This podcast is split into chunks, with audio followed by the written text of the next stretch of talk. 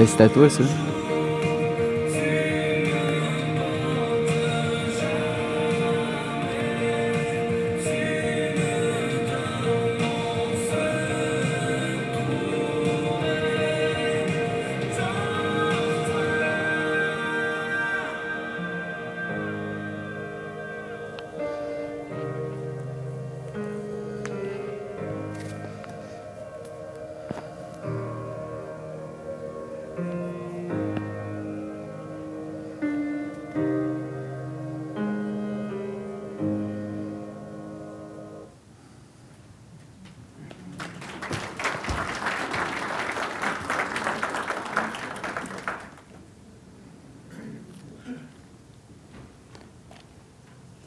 Je veux donner tout le, crédit à l'équipe de Trois-Rivières-Ouest qui avait tout fait ce montage-là pour. Euh, vous vous souvenez de la cérémonie d'inauguration?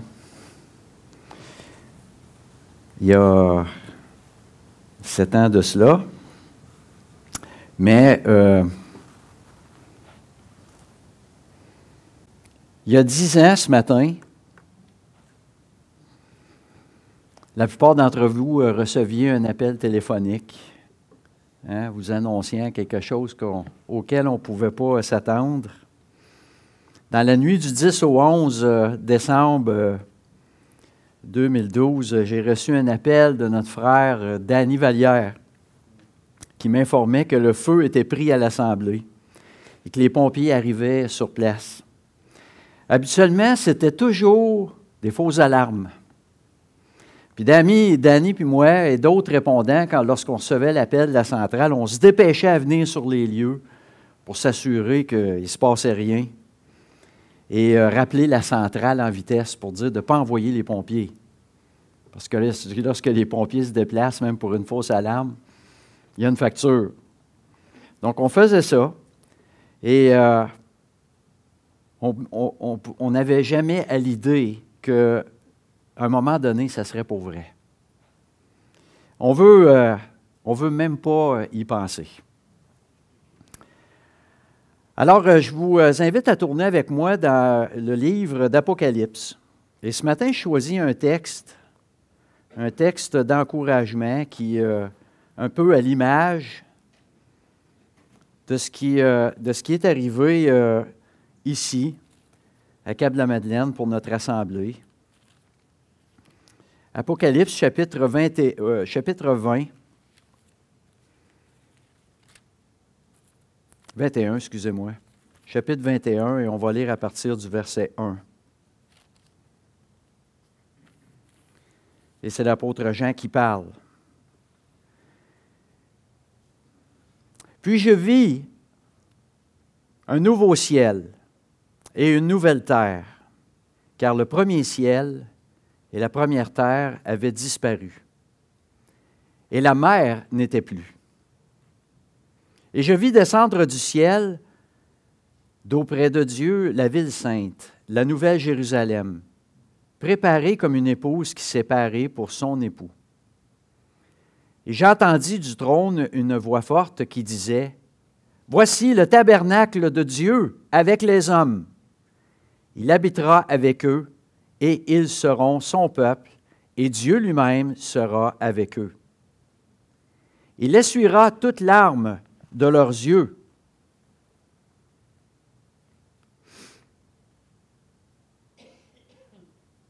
Et la mort ne sera plus.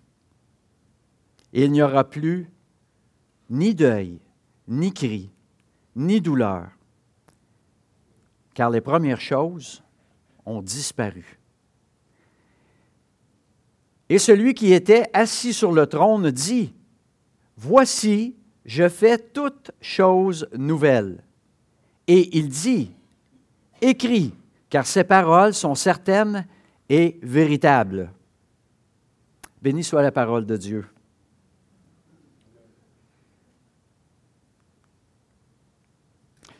Toutes choses nouvelles.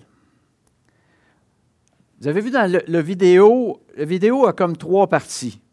Il y a l'avant, le feu, et puis la reconstruction. Dans notre texte de ce matin, vous venez d'entendre la troisième partie. C'est la reconstruction de toutes choses qui existaient dans l'univers. Une reconstruction en neuf, comme on a fait ici. Mais rien de comparable en beauté et en échelle. Toutes choses nouvelles. Un nouveau ciel, une nouvelle terre. Pourquoi? Parce que la première création avait disparu et Dieu avait un plan de reconstruction. Vous savez, lorsqu'on évoque la fin du monde, ça donne la frousse à bien des gens. L'expression est chargée d'émotions négatives et puis bon nombre de personnes même expérimentent un certain niveau d'anxiété juste en entendant le terme. Hein, catastrophe naturelle, holocauste nucléaire, fléau pandémique, invasion extraterrestre. Faites votre choix. Mais la parole de Dieu est claire à ce sujet-là. La colère de Dieu va s'abattre sur ce monde qui l'aura complètement rejeté. Ce monde qui adorera la bête et le faux prophète et qui voudront faire disparaître son témoignage une fois pour toutes en éliminant le reste de son peuple sur terre. La coupe de colère de Dieu enverra sur la planète et causera une destruction que la terre n'aura pas connue depuis le déluge. Vous savez, les pays usagés par les climatologues n'arriveront pas à la cheville de ce que Dieu enverra. Et comme on, dit souvent, parfois en évangélisation, si vous croyez que l'homme va réellement, est réellement en train de détruire la terre, attendez de voir ce que Jésus va faire. C'est absolument terrible. Par contre, cela appartient à Dieu, puisqu'il est le propriétaire des lieux, et que lui-même exprime par sa parole à moi la vengeance. À moi la rétribution. Le passage est même cité à deux reprises dans le Nouveau Testament, dans Hébreu et Romain. Et ça, le monde n'aime pas ça. Un Dieu vengeur, un Père dur, sans cœur pour ses enfants, pour ses créatures. Et puis, je peux certainement comprendre si c'est le, le point de vue peut-être d'une personne qui a eu un arrière-plan familial semblable à, ce qui est décrit. Une planète en péril. Et même si la question de Dieu ne fait pas partie de l'équation, le monde est inquiet, le monde est soucieux de ce qui va arriver sur la planète si on continue d'abuser comme ça.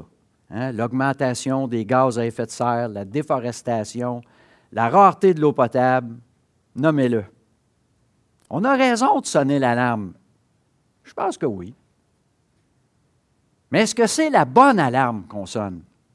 Est-ce que le monde va vraiment reconnaître le moment où il faudra véritablement réagir comme les pompiers lorsque le véritable danger fait son apparition? Vous savez, je parlais de ça à Danny euh, hier soir. Je lui demandé si elle était ici ce matin. Il m'a dit que non. Je l'avais averti que je parlerais de lui. Et puis Danny, euh, là, il se demandait pourquoi, puis là, j'y racontais. Et puis, euh, il disait Écoute, Steph, j'en ai encore la chair de poule. Il dit Je me déplaçais comme d'habitude, c'était dans le milieu de la nuit, il était aux alentours d'une heure et demie du matin. Et puis, euh, je suis rentré par la porte principale, puis là, il dit Je suis allé voir la première place et je suis descendu au sous-sol. Et puis, il y avait, tu sais, comme on peut, on peut penser, des fois, il y a de la boucane partout. Mais là, il dit c'était un tapis. Le plafond, il y avait comme un tapis de, fumée au plafond. Puis il dit ça flottait, ça vallonnait. Il dit c'était comme un peu dans un mauvais rêve. Il dit c'était vraiment bizarre. Il s'est rendu jusqu'au fond du corridor où il y avait la grande salle au sous-sol.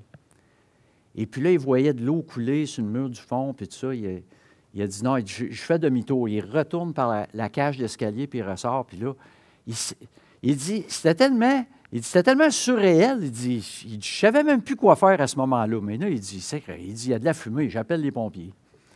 Tu sais, c'est, comme on, dirait que le cerveau, il ne veut pas enclencher devant une réalité qui est claire et nette, puis que là, il faut, faut sonner l'alarme. Comme Danny, hein, est-ce que le monde va réagir au vrai danger qui guette l'humanité? Bien, vous savez quoi?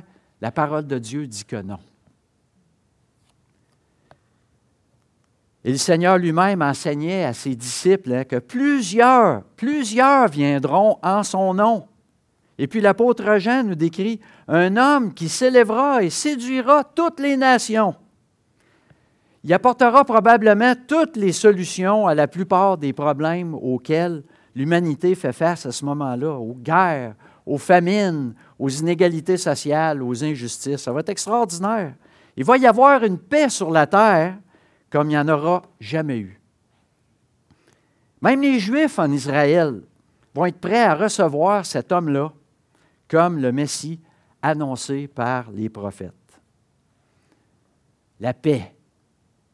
Hein? C'est comme si Dieu allait utiliser cette, cette paix-là comme un appât pour donner son, son coup final.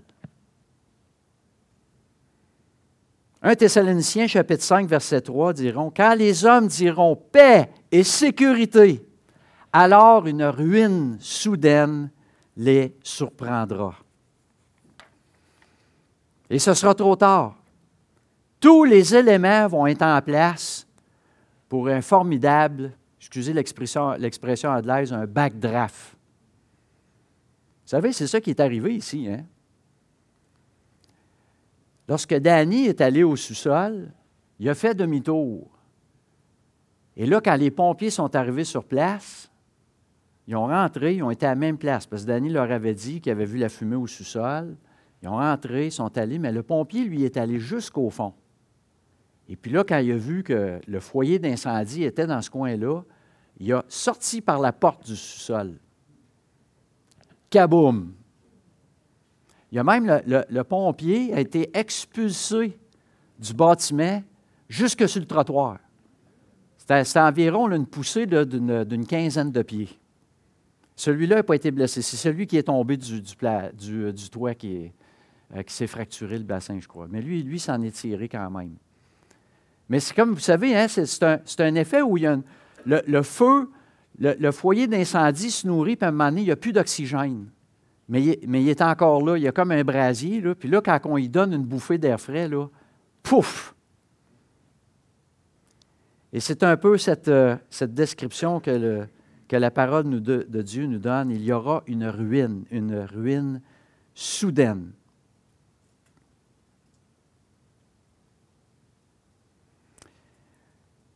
Au lever du soleil, le matin du 12 décembre, il ne restait que des fondations, comme vous avez vu sur la vidéo, remplies de pierres, de métal, d'eau. Et le gel intense, parce que la température était sensiblement la même qu'aujourd'hui. C'était aussi froid. Le gel hein, qui a suivi dans les, jours après ont rendu les fondations inutilisables pour une reconstruction.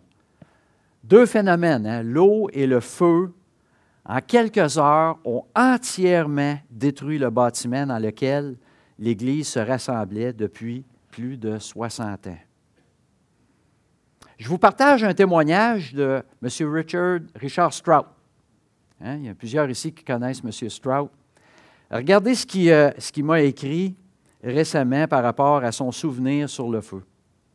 Ce fut, avec étonnement que nous avons appris l'incendie de l'édifice qui, depuis bien des années, abritait l'Assemblée chrétienne de Câble-la-Madeleine. C'est avec mal au cœur que nous l'avons visionné sur l'Internet. Toutefois, nous étions quand même encouragés par la remarque entendue de Bill Francis à l'effet qu'après tout, ce n'est qu'un bâtiment, la vraie Église étant les croyants qui s'y rassemblaient. Bill a bien dit, et je peux vous assurer de nos prières que Dieu continue sa bénédiction envers les frères et ses sœurs de son Église au Cap, qui poursuivent toujours leur adoration et leur service rendu à lui.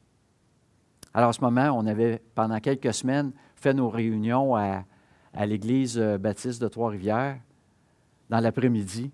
Et après ça, on est allé au, euh, au théâtre de l'école secondaire, l'Académie des Estacades. Alors rappelons-le que ce n'est pas l'Église qui a brûlé, hein. ce n'est que le lieu, son lieu de rassemblement. Au Québec, les lieux de rassemblement religieux sont normalement soit détruits par les machineries lourdes ou sont convertis en, en salles de spectacle, parce que les nombreux fidèles qui autrefois se faisaient un devoir d'y être ne sont plus au rendez-vous. Le bâtiment est devenu un monument qui peut subsister, mais tristement, le rassemblement, lui, a disparu. Ou bien une partie a migré ailleurs, ou peut-être dans un autre lieu de la région, ou bien dans les restos pour le brunch familial du dimanche, la nouvelle religion des Québécois, après la soirée du hockey. Mais non, pas ça. Pas ça, se sont dit les membres de la CCM. Oui, ce fut triste et douloureux de voir notre lieu partir en flammes soudainement, mais le Seigneur a pris soin de nos cœurs. Il nous a consolés, puisqu'il est le Père de toute miséricorde et le Dieu de toute consolation. 2 Corinthiens 1, 3. Il a animé son peuple d'une volonté, d'un désir, de faire briller le témoignage qui, qui existait depuis 1947. Alors, si vous êtes fort en arithmétique, hein, on célèbre cette année le 75 ans d'existence de l'Assemblée chrétienne. Il y a un autre témoignage. Martin Jalbert, qui est maintenant directeur général de Parole de Vie Canada, qui est évidemment directeur à Parole de Vie euh, Bethel à Sherbrooke. Regardez ce qu'il m'a écrit. J'ai toujours regardé l'Assemblée chrétienne de Câble-la-Madeleine comme un modèle pour nos assemblées. J'étais évidemment surpris lorsque j'ai eu la nouvelle, mais j'étais convaincu que l'Assemblée se relèverait de cette épreuve et que le Seigneur l'utiliserait d'une façon ou d'une autre. Et Dieu soit loué, c'est ce qui s'est passé. J'ai aujourd'hui 54 ans et j'ai dû commencer à visiter l'Assemblée du Cap depuis que j'ai 18 ou 20 ans. Une des choses que j'honore le plus dans la vie chrétienne, c'est la persévérance et la fidélité à servir Dieu au travers les années et malgré les épreuves. Pour ma part, c'est exactement ce que l'Assemblée chrétienne de Câble-la-Madeleine. Que Dieu continue de vous utiliser et vous surprenne pour sa plus grande gloire.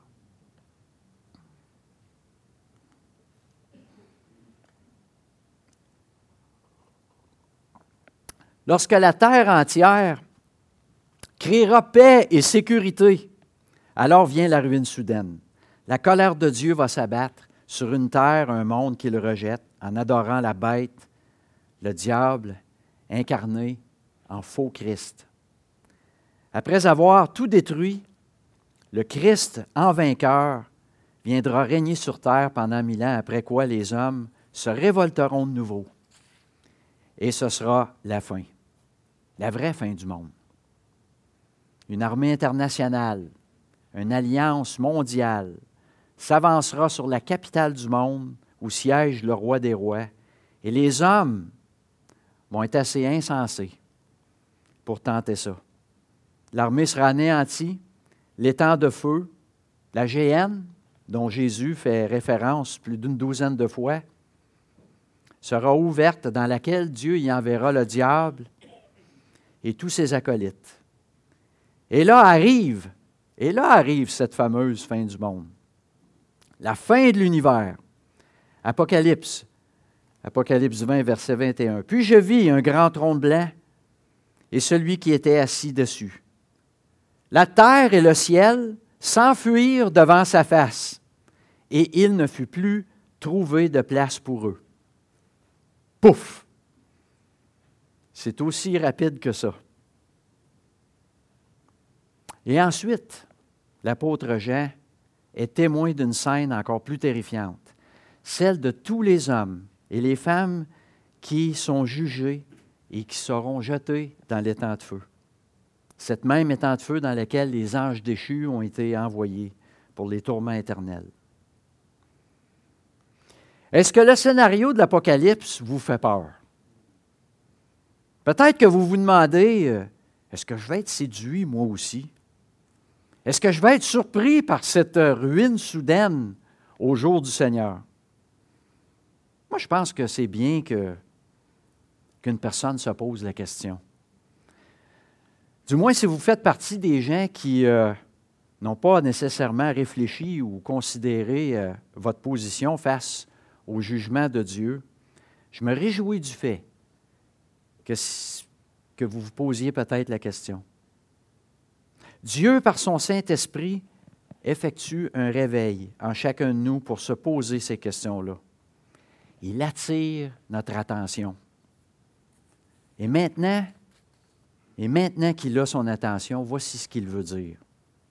Il est fort probable qu'avant que ces choses-là arrivent, votre propre ruine arrivera soudainement sous la forme d'un accident, de la maladie, à votre travail, dans votre loisir, dans votre sommeil. On a qu'à entendre le témoignage de notre frère Jean-Paul Leroy hein, en, train, de pédaler son, son, vélo au parc de la Mauricie. Mais si vous n'êtes pas prêt à faire face à la mort maintenant, ça veut dire que l'ennemi vous a gardé endormi et que votre ruine sera soudaine, comme celle au jour du Seigneur décrite dans l'Apocalypse et Matthieu 24. Parce qu'en bout de ligne, il n'y aura pas de différence en ce qui concerne votre destination finale et éternelle, que ce soit au jour du Seigneur ou paisiblement en décembre 2022. C'est juste une question de temps. La finalité du scénario de votre âme est la même. Mais comment puis-je être prêt pour, pour un tel scénario? Hein? Comme, tu le dis, Steph, ça peut arriver n'importe quand, même dans mon sommeil. Écoutez bien ceci. Un jour, l'humanité tout entière criera hein, de joie, paix, sécurité. Ça, c'est, c'est un délire collectif qui est appuyé sur un faux Christ. La ruine les attend. Mais ce que Dieu cherche, ce qu'il désire en nous, c'est le scénario inverse. Il désire que chaque personne, individuellement, dans son cœur, pousse des cris intérieurs de joie et qui disent paix et sécurité sur le vrai Christ. Celui qui est annoncé depuis 2000 ans. C'est ce que nous annonçons depuis plus de 75 ans à la CCM. Celui dont on souligne sa venue dans ce monde chaque année en décembre. Paix aux hommes de bonne volonté, comme on entend chanter. Paix et sécurité dans vos cœurs. Paix d'esprit, parce que Dieu désire être réconcilié avec vous maintenant. Je viendrai comme un voleur dans la nuit, nous dit la parole. Mais c'est qui le voleur dans l'illustration que Paul décrit aux Thessaloniciens? Le diable? Mais non. C'est Dieu. C'est Dieu qui est représenté par le voleur. Et si vous êtes de mèche avec le voleur, ben, est-ce qu'il va aller percer votre maison? Mais non, c'est votre partner. Regardez bien ceci. Et je vis les morts et les grands et les petits qui se tenaient devant le trône. Des livres furent ouverts. Et un autre livre fut ouvert, celui qui est le livre de vie. Et les morts furent jugés selon leurs œuvres, d'après ce qui était écrit dans ces livres. Quiconque ne fut pas trouvé dans le livre de vie fut jeté dans l'étang de feu. Seul le livre de vie compte. Même Jésus, lorsqu'il a envoyé les 70 disciples en mission, aller guérir les malades, aller chasser les démons, il dit, hein, je vous donne tout pouvoir sur les serpents, les scorpions. Aucun mal ne peut vous être fait. Mais il dit cependant, cependant, qu'est-ce qu'il dit? Réjouissez-vous, non pas de ce que les esprits vous sont soumis, mais réjouissez-vous de ce que votre nom soit écrit dans les cieux. C'est ça qui compte. pas les œuvres. De notre point de vue, oui, on fait des bonnes œuvres. Mais du point de vue de Dieu, nos œuvres sont imparfaites, accomplies par des pécheurs qui ne rendent point gloire à Dieu en toutes choses. La Bible dit que notre justice est comme un vêtement souillé. Ésaïe 64, 5. Et il est écrit que c'est par la grâce que vous êtes sauvés, par le moyen de la foi. Et ceci ne vient pas de vous, c'est le don de Dieu. Ce n'est point par les œuvres, afin que personne ne se glorifie. C'est comme si euh, il y a bien des gens qui peuvent conduire, ils pourraient bien conduire sans leur permis de conduire. Ils pourraient conduire l'auto, puis écoute, moi, là, je te, je te fais tous mes stops comme il faut, je fais, je fais mes, arrêts obligatoires, je respecte les limites de vitesse. Vous pourriez avoir une excellente conduite. Mais essayez d'expliquer aux policiers, essayez de l'expliquer que votre conduite est excellente, mais vous n'avez pas le permis. Mais il va vous dire que la seule chose qui compte, c'est que votre nom soit inscrit à la liste des conducteurs de la SAC. Votre auto va être mis en fourrière et vous allez avoir un constat d'infraction qui va varier de 300 à 3000 dollars, tout dépendant de la raison pour laquelle vous n'avez pas de permis. Et là, il va y avoir des grincements dedans. Mais que faire alors? Demandez à Dieu pardon pour votre mauvaise conduite. Votre ignorance de sa présence dans votre vie. Acceptez Jésus-Christ comme conducteur à votre place. Appuyez-vous entièrement sur lui pour vous mener vers le ciel et qu'ainsi votre nom soit inscrit pour toujours dans le livre de vie. Vous savez, on parlait de toutes choses nouvelles et que le Seigneur Jésus allait refaire tout l'univers. Hein? Mais ce n'est pas juste les choses matérielles de ce monde qui, euh, qui l'intéressent, mais ce sont tous les aspects de nos vies. Portez attention au, euh, verset 4 de notre passage tantôt au début dans l'Apocalypse. Hein. Il dit, la mort ne sera plus. Il n'y aura plus ni deuil, ni cri, ni douleur, car les premières choses ont disparu. Et vous savez ce qu'il y a de plus extraordinaire? C'est que Jésus veut commencer ce travail-là avec nous dès maintenant. Il ne nous offre pas juste un ticket gratuit pour le ciel, puis on se revoit plus tard. Le Seigneur Jésus veut faire une reconstruction avec vous, avec moi, dès maintenant, car nous sommes son ouvrage, hein, ayant été créés en Jésus-Christ pour de bonnes œuvres que Dieu a préparées d'avance, afin que nous les pratiquions. Éphésiens 2.10.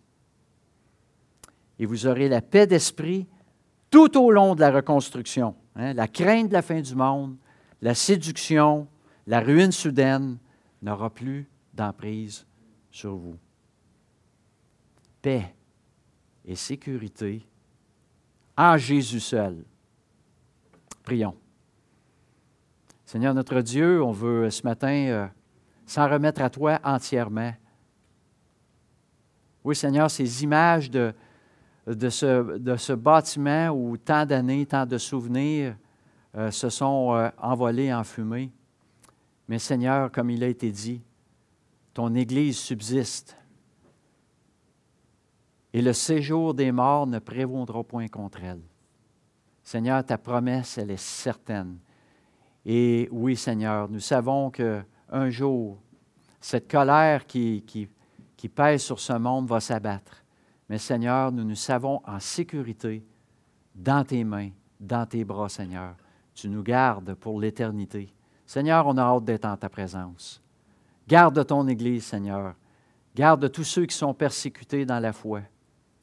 Car, Seigneur, un jour tu réuniras toute ton Église avec toi.